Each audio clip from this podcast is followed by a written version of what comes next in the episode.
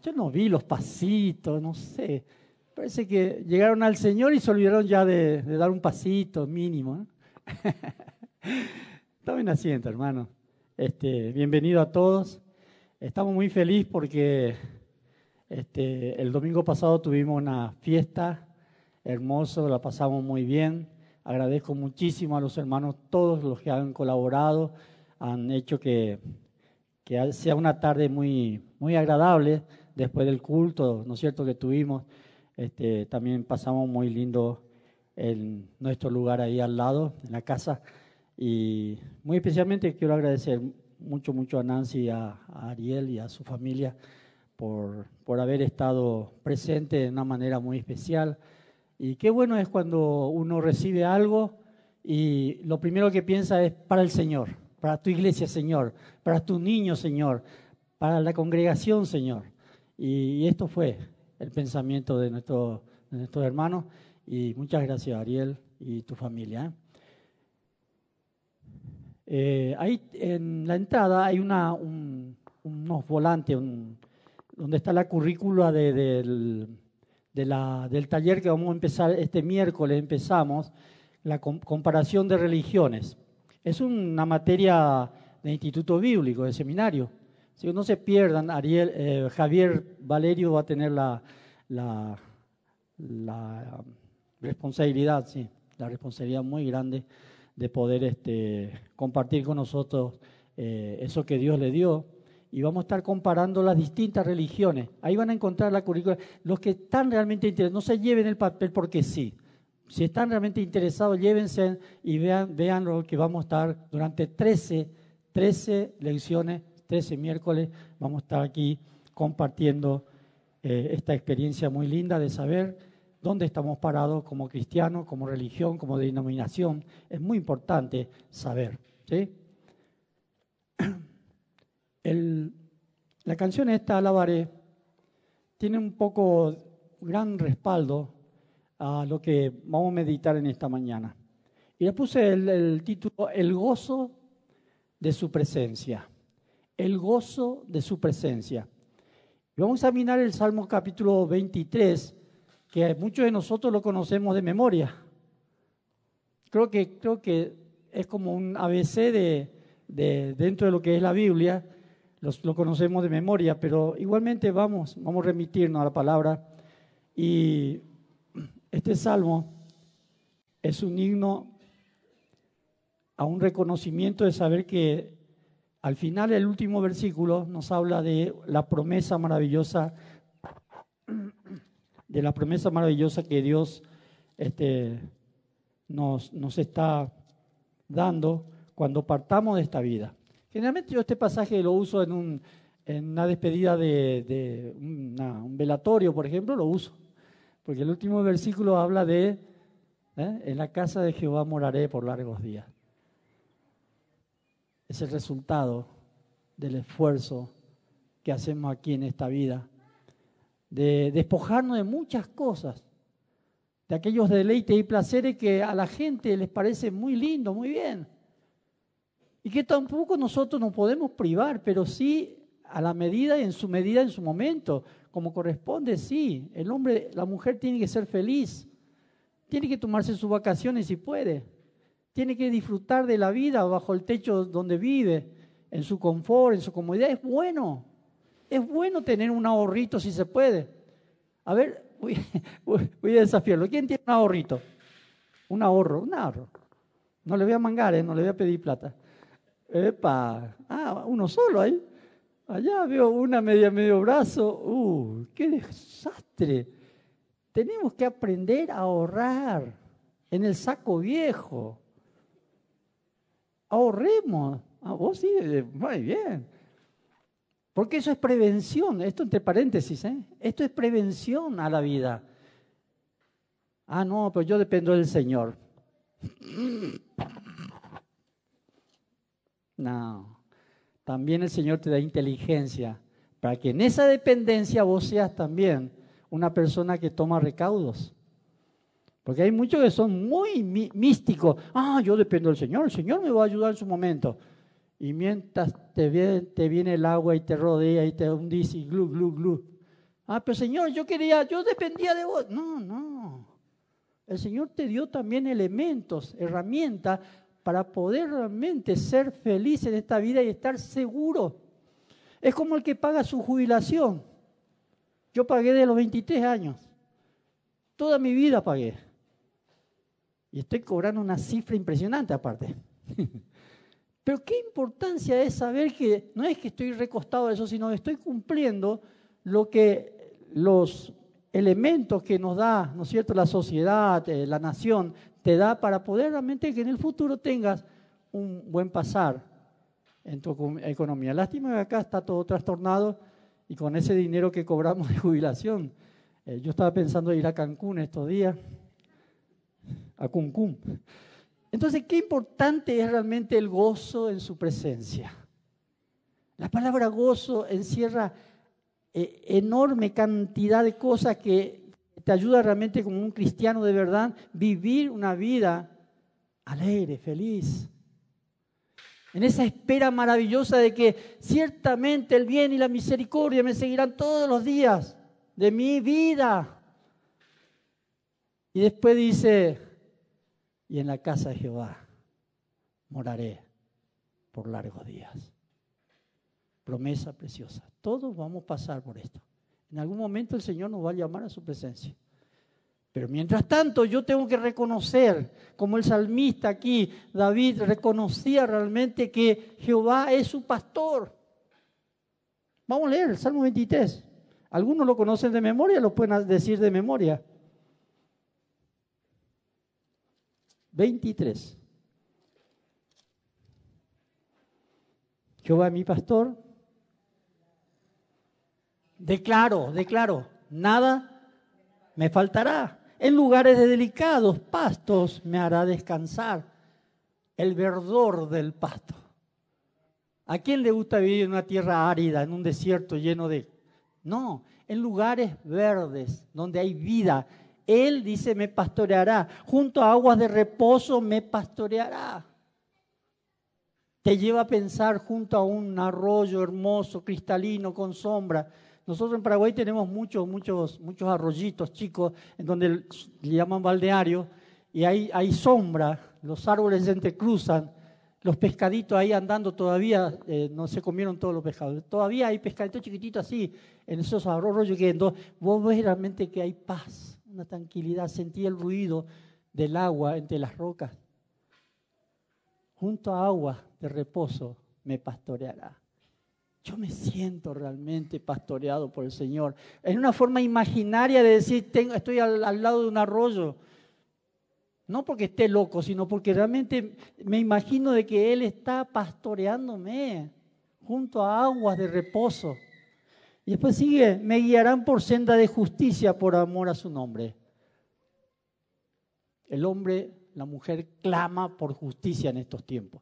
Necesitamos realmente ver justicia. Pero nosotros como hijos de Dios tenemos que clamar a Dios para que Él imponga su justicia sobre este mundo lleno de pecado.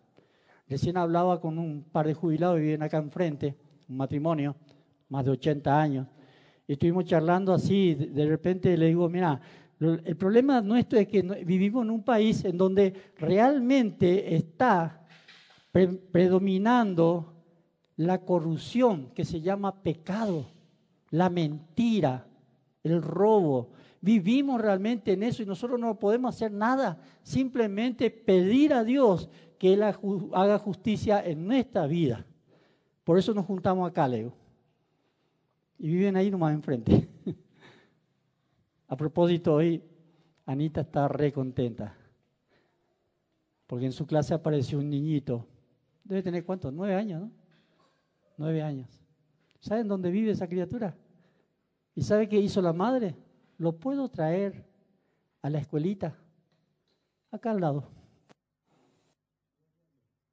Gloria a Dios por eso, porque sabemos realmente que el Señor va a ir realmente cerrando ese elemento de vecindad y poder realmente ganar para Cristo a aquellas familias que en este tiempo están preocupados realmente por la salud espiritual de su hijo. Qué bueno poder tener que darles esta noticia de saber que por uno vale, por uno. Y seguimos, aunque, en valle, aunque ande en valle de sombra de muerte, no temeré mal alguno porque tú estarás conmigo. Declaro, declaro. El salmista declara y yo por ende declaro porque la palabra de Dios es para todos nosotros y dice que Él va a estar conmigo. Y su vara y su callado me infundirán aliento. El Señor me va a sacar del pozo cuando caigo con el gallado, con el gancho. Ese me va a agarrar el cogote aquí me va a sacar afuera. Aunque tropiece, aunque caiga en un pozo, Él me va a levantar. ¿Cuántos de nosotros hemos caído en alguna situación, en una crisis, y saber realmente que sentimos ese callado suave, amoroso, sin lastimar, nos levanta y nos saca de nuevo? Adereza mesa delante de mí, en presencia de mis angustiadores. Unge mi cabeza con aceite, mi copa está rebosando. Declara prosperidad. Declara realmente cosas grandes. Por eso yo decía, ¿cuántos somos de los que podemos tener un pequeño ahorro guardado? Y gloria a Dios porque podemos hacerlo. Gloria a Dios porque podemos declarar de que Dios es mi sustentador y Él no quiere que yo viva en un estado de inanición. ¿Qué quiere decir inanición? Como el pescado que está boqueando fuera de agua. Está ahí muriendo. No quiere que viva siempre así. Porque el Señor es el que prospera, el que abre puertas de bendición. Vamos a seguir viendo esto. Pero por último, el pasaje que a mí siempre me retuvo y siempre lo uso, lo dije especialmente cuando estamos despidiendo a alguien, a la familia, a los amigos, y yo sabía que esa persona estuvo agarrado, aferrado de Dios, ciertamente el bien y la misericordia me seguirán todos los días de mi vida. Y en la casa de Jehová moraré por largos días. Promesa preciosa a la cual yo estoy aferrado más que nunca. Aferrate más que nunca en el Señor y en esa promesa. Por eso la dependencia a Dios nos hace regocijarnos y, y cantarle alabanzas. El salmista David era ese tipo de persona.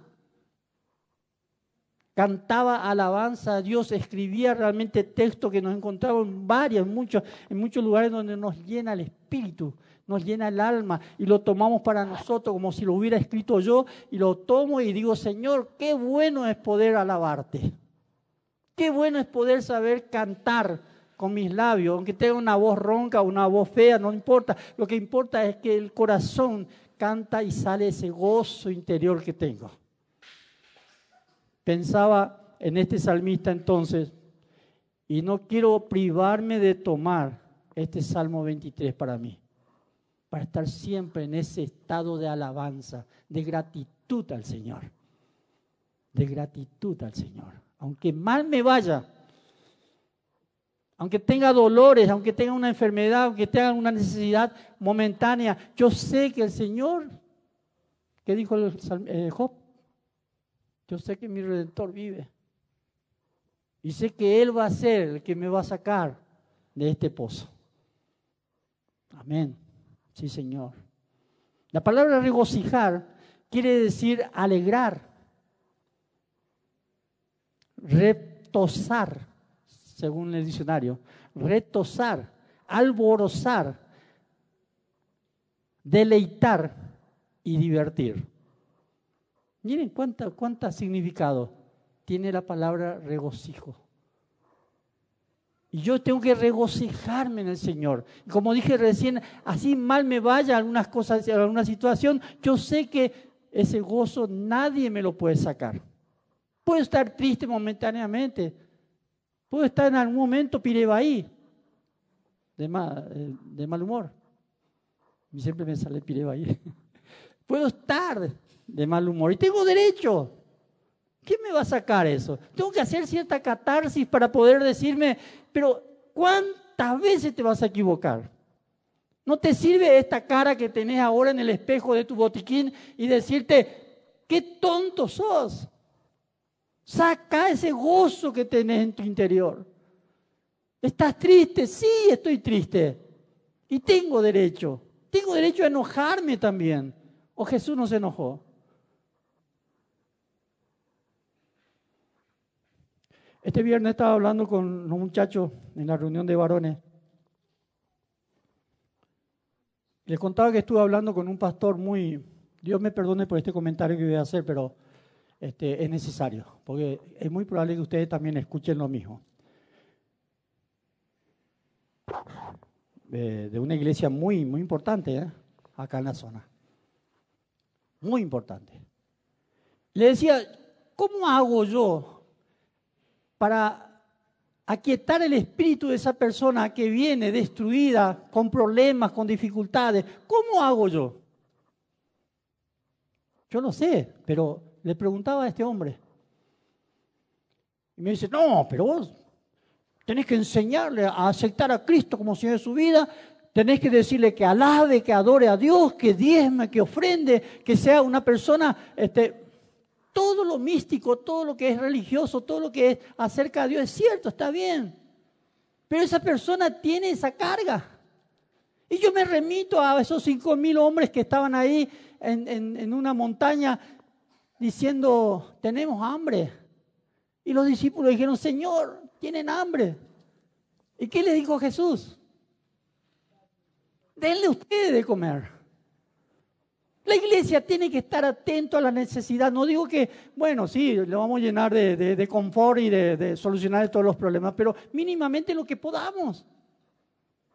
La iglesia de Cristo sigue recibiendo, y esta tu iglesia sigue recibiendo bendiciones, porque nunca hemos puesto la anteojera, esa anteojera que, muchas veces se ponen como este varón con quien yo estuve hablando, que él dice que solucione su problema poniéndose las manos de Dios. ¿What? qué?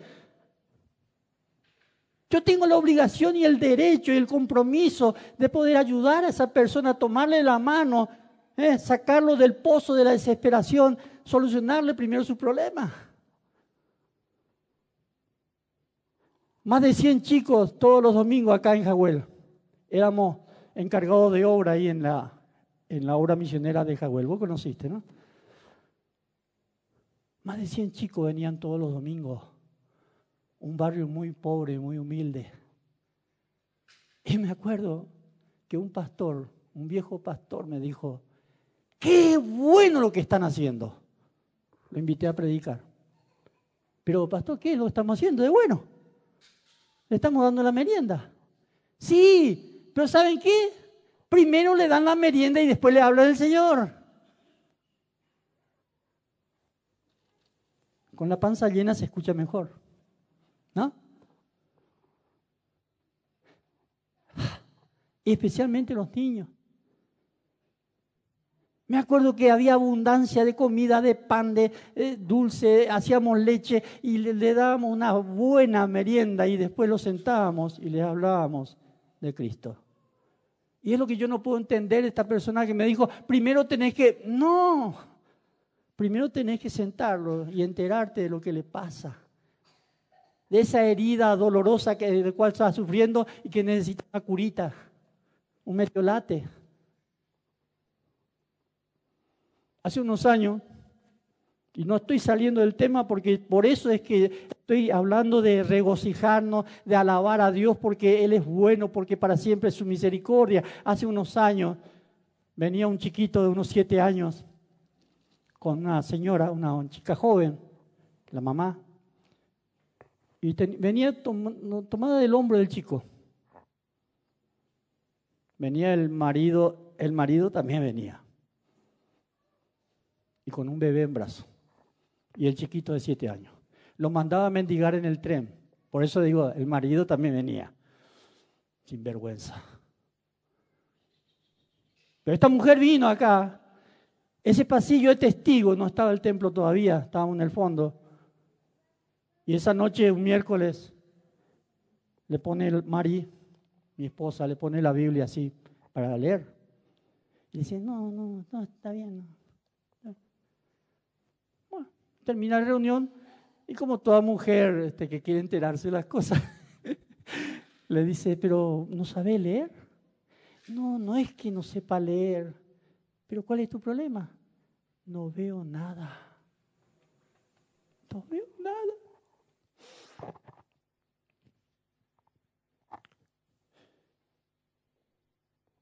Salió acá al portón, lo subo en el coche, en el viejo 504, y lo llevo hasta allá por cerca de la casa de Marta Barrios. Ahí nomás en el puente.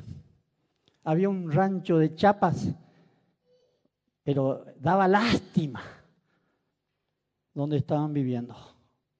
Un rancherío, chapa, cartón, lo que venía. Y le digo, mañana a las 8 de la mañana estén preparados que lo vamos, lo vamos a llevar a un lugar para que te revisen la vista. No fue dentro de una semana. Miércoles, jueves a las 8 de la mañana. 8 de la mañana estaba ahí, el viejo 504. Y allá fuimos a la Glacier. Allá fuimos a la iglesia. No, lo hizo José, lo hizo la iglesia. Por eso en esta iglesia es tan bendecida.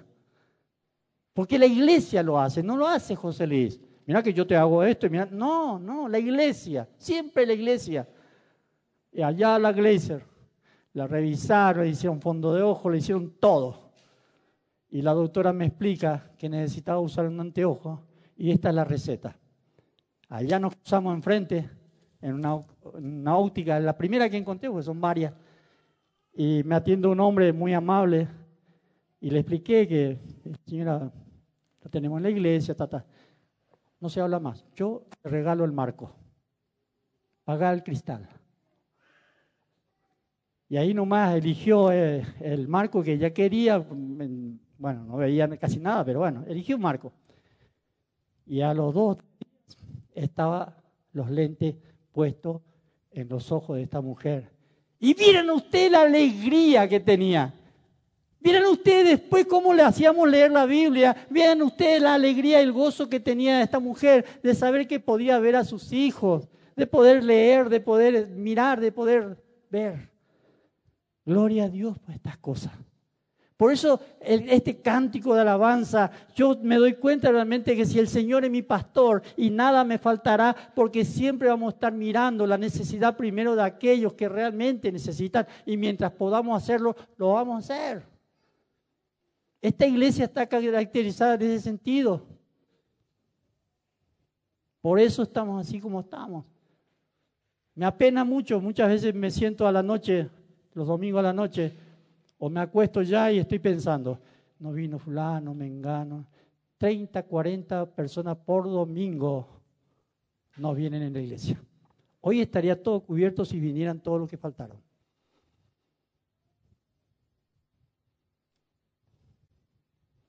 Tendríamos que juntar más las sillas. No por tener tanta cantidad de gente, sino porque se están perdiendo realmente este gozo de estar ante la presencia de Dios con los hermanos en coinonía, reunidos, gozándonos en el Señor. Por eso declaramos, el versículo 1, Jehová mi pastor y nada me faltará. Yo declaro. Y segundo punto, me hará descansar me hará descansar. Venimos cansados. Y no es cuestión de calendario, es cuestión de que la vida nos lleva realmente a un cansancio constante. Porque a veces no son problemas nuestros, son problemas de otros.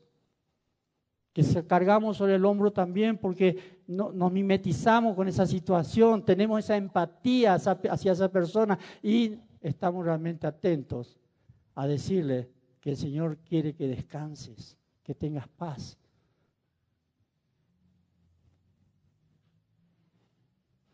Este versículo 3 es maravilloso. Confortará mi alma. Me guiará por senda de justicia por amor de su nombre. Confortará. Va a, a, haber un confort dentro de mi vida, de mi corazón. Yo voy a tener la alegría de saber realmente que Él es mi paz, por eso cantamos, por eso alabamos. Ustedes se piensan que, eh, bueno, sí, vamos a poner músico y cantamos lindo. No, no, es parte de la adoración. Y la gran responsabilidad que tienen estos músicos de ponerse realmente en línea ante la presencia y saber que Dios es el que los va a guiar y va a llenar ese gozo y esa paz de poder guiar y llevar acción de gracia y alabanza al pueblo de Dios. ¿Qué compromiso tienen ustedes? Eh? No vienen acá de taquito a, tocar el, teclado, la, batería, nada. pobrecito. Luis sufre los garrotazos que recibe.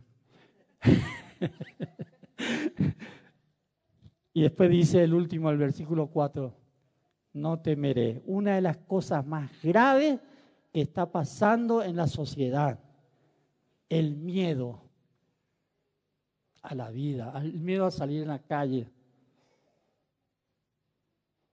Estos días me enteré, el hijo de una amiga de mi empleada salía del gimnasio, Monte Grande, se baja un muchacho de una moto con un machete, capaz que era paraguayo correntino, y le dio para que tenga el pobre muchacho, hasta le cortó un dedo. ¿En qué situación estamos viviendo? ¿En qué momento estamos viviendo? Pero nosotros tenemos de qué aferrarnos y decir, no temeré mal alguno. Tu vara y tu callado me infundirán aliento. Yo tengo que tener aliento de vida de parte del Señor. Por más que me pague el mejor seguro, por más que ande armado, no sé, lo que sea, eso no me va a ayudar a tener esa paz interior que no te lo va a dar un buen seguro o un, calibre 22, 9, lo que sea. O tengas toda la reja del mundo y las alarmas de todo el mundo dentro de tu casa. No te va a servir si no tenés paz interior. Hay gente que vive así. Hay gente que tiene miedo de la enfermedad y les agarra ese, esa, esa, enfermedad que se llama hipopo, hipopon, ay, no me sale, hipopondíaco, ¿no? Pero tiene, tiene otra, otra sigla. No me sale. Bueno, hay gente que está enferma de acá, porque todo es enfermedad andan con su cartera una farmacia. Yo conocí a una señora que era parienta de Mari y que íbamos a los cumpleaños y ella andaba tomándose la presión a cada rato. Mamita querida. Y si le daba bien la presión, le daba un trago. Qué mal se vive en esta sociedad que te venden todo. Analicen las propagandas de televisión. ¿Qué es lo que más se ofrece? ¿Eh? Analgésicos, calmantes. Vos hablar con un amigo, una amiga, che, pero toma un tafirol, te va a hacer bien. Me, está pagando tafirola. Qué tristeza es tener a gente que están constantemente enferma y a la vez también aconsejan a calmar ese momento momentáneo, vamos a usar la palabra vale la redundancia. Qué tristeza de poder saber que no están enterándose de que aquí un salmista escribió y dijo, David dijo, no temeré mal alguno, no temeré mal alguno. Y por último, por eso me gusta este salmo, ya que reconozco que Él es mi pastor, que voy a descansar en Él, que tengo justicia, y que me da seguridad. Que me da seguridad. Son tiempos difíciles en donde tenemos que como iglesia aparecer y ocuparnos de las almas que sufren, de las crisis que están pasando. A veces hasta inclusive tienen hasta vergüenza, hay personas que tienen vergüenza o se enojan con la iglesia o se van de la iglesia porque eh, no encontraron una respuesta, pero que nunca hablaron ese volcán interior nos dejaron que explote ahí en la oficina o en algún lado, en el hombro de un hermano. Necesitamos realmente saber que la iglesia tiene que decirle a la gente que hay esperanza ante este mundo que está realmente robándonos la paz, esa paz interior.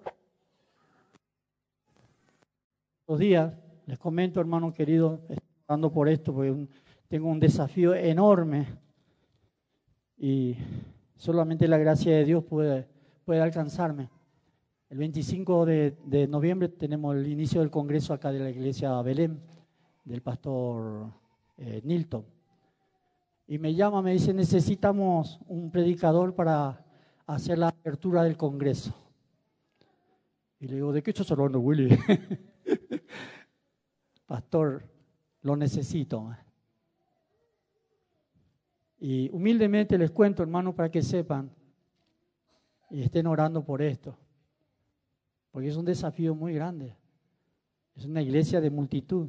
Vienen del Brasil, creo que tres o cuatro micros cargados de gente para el Congreso. Siempre hay una multitud de gente y ahora que agrandaron el templo, mejor todavía. Así que estemos atentos de que la iglesia tiene que aparecer, no solamente aquí, sino fuera de este lugar, ir a bendecir a otros. Como estos días nuestros músicos estuvieron, y algunos jóvenes, alguna gente mayor inclusive, fueron al festival de música acá, en estos días se hizo, ¿no? Que fue realmente un momento de esplendor, de mostrar la presencia de la iglesia de Cristo en la ciudad de Ceiza. ¿A través de qué? De los talentos que el Señor tiene aquí en la ciudad de Ceiza. Y talentos maravillosos. La iglesia tiene que ser un ente de bendición, de mandar a la sociedad, a la gente y decirle realmente que aquí está la esperanza. Y ese es el, el lema de, del Congreso.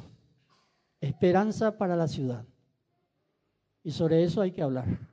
Y tenemos que llevar una palabra de esperanza una palabra de, gratitud, de saber que si Dios está conmigo, ¿quién contra mí? ¿Quién contra vos, hermano querido, hermana? ¿Quién va a estar contra vos? Vas a tener problemas, vas a pasar dificultades, pero el Señor dice, vengan a mí, vengan a mí. Están cansados, están trabajados, vengan a mí. Y se terminó el pasaje ahí. No, que yo te haré descansar junto a agua de reposo. Yo te voy a pastorear. Yo te voy a dar en esa quietud de la noche, de tu madrugada, en donde el insomnio te está venciendo, te está muriendo de sueño, no, lo podés, no puedes dormir porque la crisis te supera y saber realmente que Él te está pidiendo que dobles tu rodilla, si podés. Y si no, de cualquier manera el Señor escucha tu oración y decirle, Señor, descargo todo. Vengo a ti con mis cargas, vengo hoy Qué lindo es poder cantarle al Señor, expresar realmente nuestra necesidad de que yo necesito, Señor, descargar mis cargas porque estoy cansado, estoy fatigado, Señor. Yo te aliento en esta mañana a que compres el mejor seguro de tu vida espiritual. Lo demás se puede comprar también, pero el mejor seguro y es gratis es la de confiar en el Señor. Tenés que motivarte esta semana. A ver, esta semana, motivarte, decir, Señor, yo quiero descansar en vos. Tú eres mi pastor y nada me faltará, Señor, porque tú me harás descansar, Señor. No temeré mal alguno, Señor. Ayúdame, Señor. Y vas a ver cuánta paz vas a desparramar en tu entorno incluso. No solamente contigo, sino en tu entorno. Hay cientos de gente que necesitan que les digas una esperanza esa esperanza de vida eterna. Dios tiene un propósito en esta mañana para vos, por lo tanto, vamos a declarar en este momento, nos ponemos de pie mientras nuestros músicos se preparan, nos ponemos de pie, queridos hermanos, vamos hermanas, a hacer un pequeño esfuerzo para hacer este ejercicio. Venimos a la casa de Dios no para cumplir, venimos a la casa de Dios para descansar, para escuchar eso que necesitamos para quietar nuestro espíritu que está fatigado, que está cansado, que nuestra alma tiene sed del Señor. Para eso venimos. Y yo en esta mañana te desafío a que te comprometas realmente con el Señor. Señor, yo quiero aprender este Salmo 23 de memoria y quiero repetirlo mi oración. No quiero ya pedirte, pedirte, sino quiero repetir y sé realmente que tú vas a estar conmigo y me vas a dar esa dulce calma, esta paz que necesito, Señor aunque el mundo venga, se venga abajo, no importa.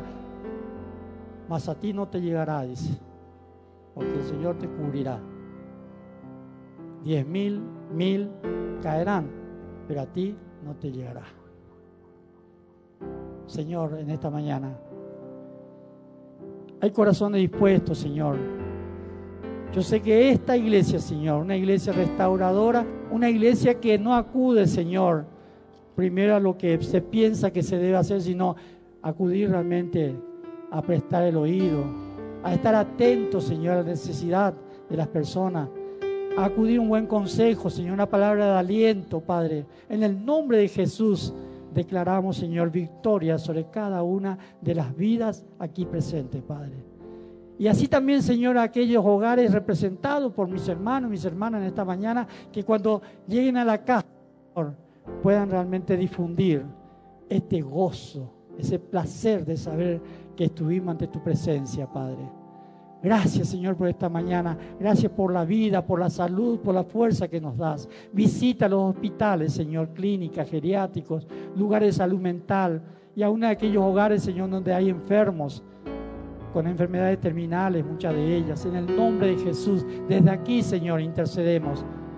También intercedemos por el presidente de la nación, por todo lo que lo secunda en el poder, más allá de las cosas que suceden en ellos. Señor, yo te ruego, Padre, tu justicia esté, Señor, sobre las vidas de cada una de estas personas. Alabado seas por siempre, mi Dios. Y nos bendecimos en esta mañana, bendecimos nuestra mesa de este mediodía, haya paz en cada uno de los hogares. Gracias Jesús, porque oramos en tu nombre al Padre, guiado por tu Espíritu Santo. Amén y amén.